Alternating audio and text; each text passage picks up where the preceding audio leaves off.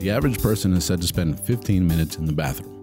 Why not take advantage of that time and learn something new? Presenting the 15 minute podcast on weird facts, crazy details, and funny particulars that you'll be able to enjoy while you're taking a sh. Well, on your free time. Welcome to The Shit with Sam Butler. Welcome to another episode of The Shit Podcast. I have a very special guest, Jorge Rodallegas. Welcome back, buddy. No, thanks for having me. This is Hey man, awesome. it's awesome to have you back. It's been a, it's been a minute. We just did the episode in Spanish together, um, which is a reboot of the one we did in English, the Sarah Rector episode. Now we're gonna do a reboot of one we did in in uh, Spanish. Yeah. We're gonna do it in English. Let's and, do it. And it's one that you were with me on, and that I thought was a great episode as well. And it's the history of duct tape. Okay, that's great. Yeah, I mean, duct tape was a pretty amazing thing. If you're a, any self-respecting redneck, you have duct tape with you at all times. Redneck. I think I think everybody has duct tape. I don't care what nationality you are. I think duct tape just became a solution to everybody's problems in life. Everything. You know, you can uh, fix everything with that. I think you can fix everything with duct tape. My dad used to say you can fix anything with duct tape and baling wire. You okay. know, baling wire, you know, and duct tape that fixes ninety percent of all the problems you might have. you know, That's- that's great. so always carry that with you, and uh, of course, Duct tape. And carry duct tape. But a lot of people don't know the history of duct tape. Duct tape has a very, very interesting um, development, how it came about, and it actually was invented for the military. Okay, like many things. Like many things, yeah, like many of the stuff that we enjoy, like television and so on and so forth. That- Microwaves. microwaves. That was all. No, I, I think that, no, I, I think I, I researched that. No, I think the microwave was in another episode where it was an accidental invention. Oh, really? Yeah, uh, I think it was like two weeks ago. We talked about it. Just they figured it out by accident. Like the guy actually was like overheating, and he's going like, "What's going on?" And he goes, "Oh, it's this microwave." And so then he created the microwave. You know, Oh, it's pretty interesting. Um, but I did that with Osvaldo. Yeah, but um, Oh, okay. I'll check it out. yeah, what happened? And what happened is um, uh, the ammunition boxes uh, Okay. during World War II. They they had a wax seal on them to keep them from getting wet, especially if you're fighting in the jungle or you're fighting you're fighting in mud. And so they had this wax seal, and you've seen it like on, on some of the cheeses, you know, where you where you have the Oh, yeah. you have the wax, and then you you peel that little ribbon out, and then you're able to get the cheese out and stuff like that. Well, that's kind of Yeah. how it was with ammunition boxes but the little piece of paper that they put inside there would deteriorate. Okay. And so sometimes when they're in the middle of battle, they'd go to yank that and it would rip right off. And it would It they, weren't, they, they weren't able to open the, the ammunition box. Then we need like a lighter. Yeah, I mean, yeah, I mean, they, they- imagine being, sh imagine oh my you, god! Oh my god! yeah, and then they get their little stamp. yeah, yeah, but imagine, Dead. yeah, That's the stamp. yeah.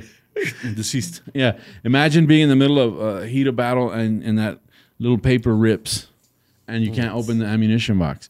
Well, Really annoying. yeah, this became a very, very, very um, uh, concerning thing for this lady, Vesta Stout. Okay. And it's stout, but it's stout. Vesta Stout, she had two Navy sailors a- and she worked at the Green River Ordnance Plant in Illinois. So she was working, packing ordinances and stuff, and sees that this is a problem. And so she decides, I'm going to write a letter to the president and I'm going to say, hey, why are we doing this this way? Why don't, instead of us putting paper inside of this wax seal, why don't we come up with something better? Maybe cloth. Okay. Why don't we put a piece of cloth in there that's not going to be so easy to deteriorate that will allow these guys? I think it's worth trying to save these guys' lives, Of course it right? was. yeah. So Roosevelt passes the letter to the War Production uh, Department in Washington D.C. and they contact Johnson and Johnson okay. and Johnson and the Johnson, company, the huge yeah, company. a huge company. They get to work on developing this adhesive to lock in and waterproof to a certain degree these ammunition boxes. Okay. And what they came up with was duct tape and baby powder. and baby powder. no, um, They sell that. it actually turned out to be a, a pretty challenging thing for them to develop because they had to have something that would repel water, yeah. that would stick, but that was still easy to pull off. and all of the adhesives at that time, World War II, were liquid adhesives like super glue and Elmer's glue and so on that had to either dry or have a chemical reaction to create the seal. Yeah, it was and harder. and then, yeah, and so they it it said this was a PSA, which was a pressure sensitive adhesive, and they say that by by itself it's not very sticky, but it's the it's it's all of the different molecules combined that give it the strength that it has. So it's a very it's a very like engineering wise, this was a big deal, Of course. right? And we know duct tape to be a gray roll of tape, but back then it didn't have any particular color. I think it was like beige. It had to be, right? Yeah, uh, or green for the ammunition boxes or whatever. But Because camouflage and stuff. the camouflage. But what it did, what it was is it had the, the adhesive, cloth, and then it had uh, a, a polymer. I think is what it said. yeah, which is like a kind of plastic. Yeah, kind of plastic. Um, let me see, fabric uh, polyethylene plastic coating to keep Okay. the top of it water resistant. Which, course. which, if you think about it, that's even hard to make. How do you do both of those? I, I just ima- I just envision this this cloth g- dipping into the adhesive and and and at the same time getting a coating as it rolls onto a roll. Yeah, I don't know. I don't right? know It's, it's pretty. it, It's, it's pretty interesting. You know, Yes, it I- like now I want to know how it's made. You know, but uh, And and it also the other thing that we used to talk about is it sticks to things Yeah. very tightly, but not to itself. well, I, I think. Because It, in the roll you can just oh yeah, you can unroll it. Yeah, it doesn't stick to the to the plastic to part the of it. Yeah. part of it. Yeah. Yeah. Now, if you get the two adhesives together, it's almost no, impossible. two- to- yeah. Yeah, and I think in the Spanish episode you said, and it's great for holding your beer can, and your Oh, beer oh, bottle. oh, yeah, yeah, yeah, yeah. I used to do that because I lost my beer all the time. Uh-huh. So one day at a party, they they taped the beer to me. Yeah, and But you it know what? It was a joke. It was a gag. Yeah, right? it was But a joke. Yeah, sure. It's funny because on the episode we did in Spanish, people were saying, "Oh, I, I thought only we did that." You know, that kind of thing. So, Everybody does that. Yeah. yeah. And the joke about uh, sticking your friends to a to a a wall. That's Well, there's so much. There's so much to this episode on the duct tape. Uh, this is the one of the biggest things that we had to clear up. It was called duck tape, like, Like- the animal. like the animal. Yeah, and that was because it was nicknamed that by the soldiers because it repelled water, Okay. Right. Like the animal. like the animal. So it was like, hey, this is duck. Give me some of that duck tape. Duck. right? tape.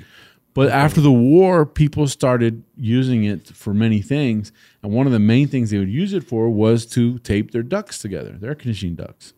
Of course. And so then, uh, company uh, bought the the name duct tape, Duct tape. and so now there's duct tape, which ironically it's not the right tape for taping ducts. No. No. No, it doesn't work. It doesn't work, and and it doesn't necessarily work in our part of the country because of the humidity, which is ironic because you can use duct tape to stop leaky pipes.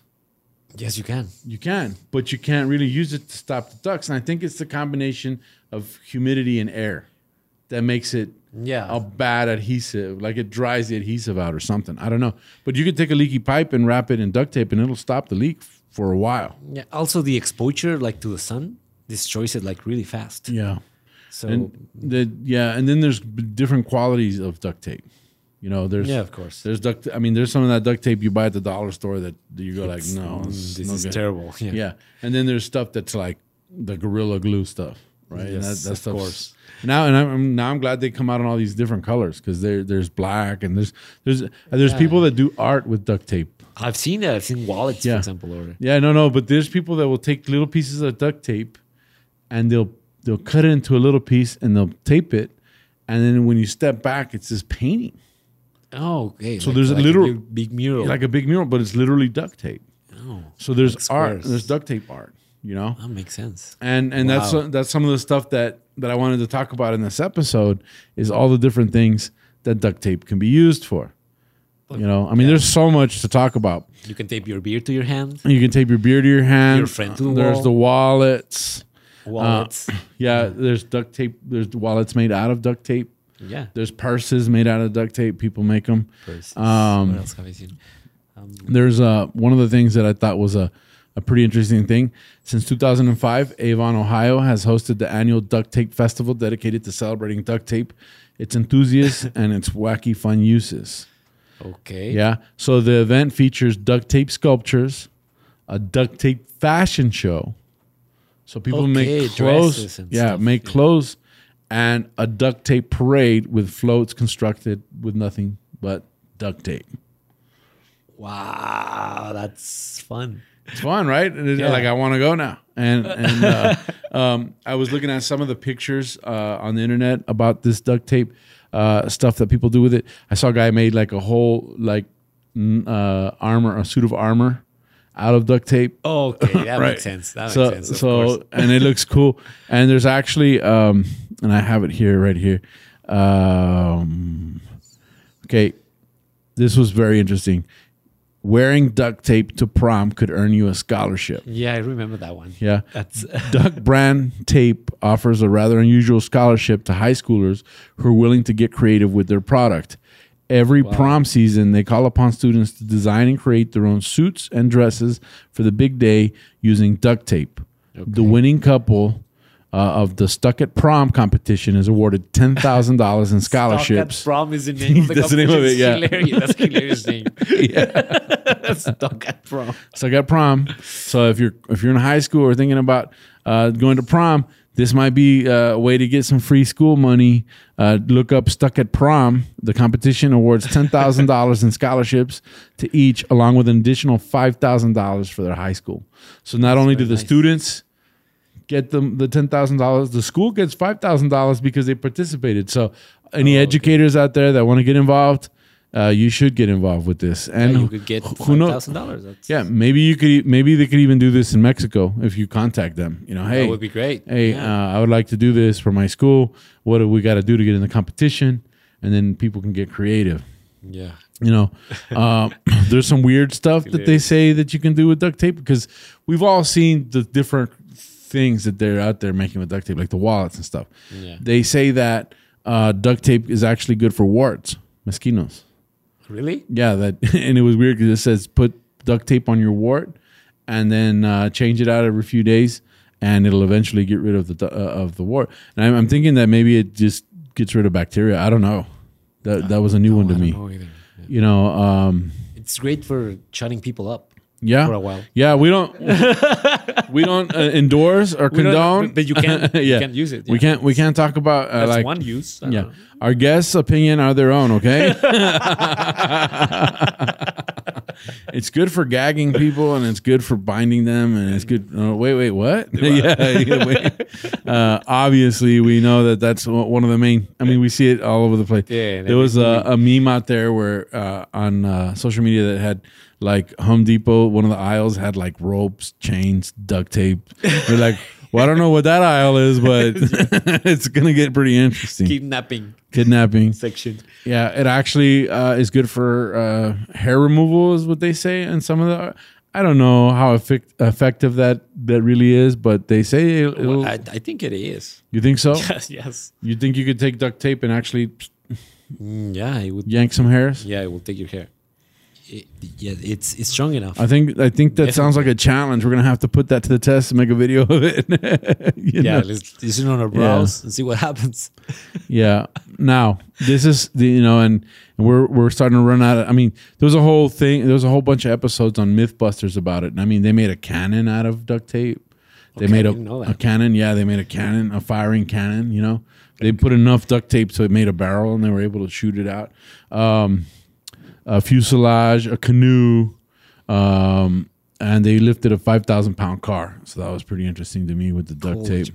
Uh, with enough duct tape, I, I guess. It, Yeah, I mean it just it just becomes. Um, I mean, even if you fold paper enough, paper on top. I mean, have you seen a roll of paper? I mean, those things are like impermeable. You know, it's crazy. yeah, of course. There's Yeah. this thing with a uh, sheet of paper that you cannot fold it 16 times or eight times or what was the I, number? I don't know. I've never heard of that, but I know that when we were kids, we would take a piece of paper and we'd fold it a bunch of times, and then we'd fold it in half and shoot it with a rubber band, and that thing hurt. Yeah.